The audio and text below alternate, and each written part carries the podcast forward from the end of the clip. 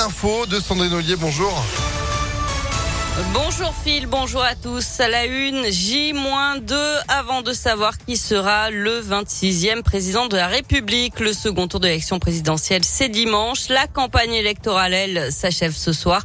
Dernier déplacement donc pour les deux finalistes qui ont choisi des bastions acquis à leur cause. Figeac dans le Lot pour Emmanuel Macron, Abbeville dans la Somme pour Marine Le Pen, alors que les sondages donnent le président sortant vainqueur de justesse dimanche. Et d'ailleurs, 66% des Français veulent une cohabitation si Emmanuel Macron est réélu dimanche. C'est ce qui ressort d'une enquête BVA pour Orange. D'ailleurs, un accord euh, pourrait être trouvé d'ici une dizaine de jours pour une union entre la France insoumise, les écologistes et les communistes pour les élections législatives du mois de juin.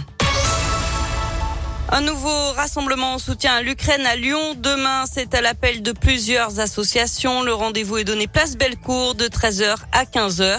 L'Ukraine où la France a envoyé un nouveau convoi de matériel, 28 tonnes expédiées via la Pologne, un générateur d'oxygène, plus de 50 appareils respiratoires, plus de 4 tonnes et demie de médicaments ainsi qu'un groupe électrogène de forte capacité. Euh, ce matin, aucun couloir d'évacuation civile n'a pu être mis en place. Les itinéraires sont trop dangereux. Son pneu avait éclaté alors qu'il roulait à 128 km heure au lieu de 70 sur le boulevard Laurent Bonnevet à hauteur de Bron le 9 avril dernier. Hier, un homme a été condamné à Lyon pour excès de vitesse et délit de fuite. Ce garagiste sans permis avait tenté de semer les autorités à pied. Il aurait eu peur de la prison d'après le progrès.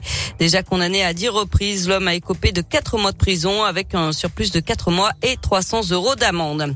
2021 a été une année de désastre climatique en Europe. Été le plus chaud de l'histoire. Canicules en Méditerranée, incendie exceptionnel, inondations dévastatrices. L'Europe a vécu en 2021 une avalanche d'événements extrêmes qui soulignent la nécessité euh, d'agir contre le réchauffement, souligne le rapport annuel sur le climat européen. La hausse des températures dépasse les 2 degrés depuis le début des années 1900.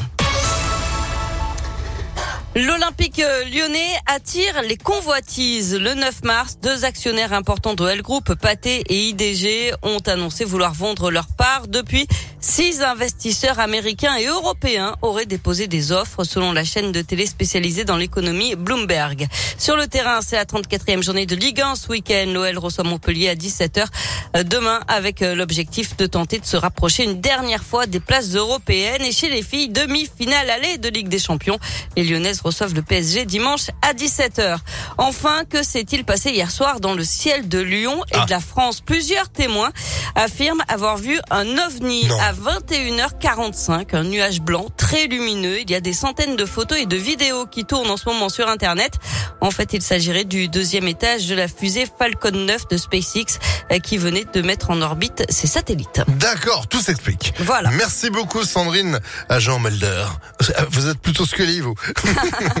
bon, l'info revient à 16h sur Impact FM. L'actu continue à tout moment. ImpactFM.fr. Bon week-end. Bonnes vacances. Eh ben, vous de même. Enfin, je suis là demain à 6h. Moi, je, voilà. Bah, bonnes vacances, du coup, Sandrine. Merci bien. Bah oui. Profitez de ce vendredi. Météolion.net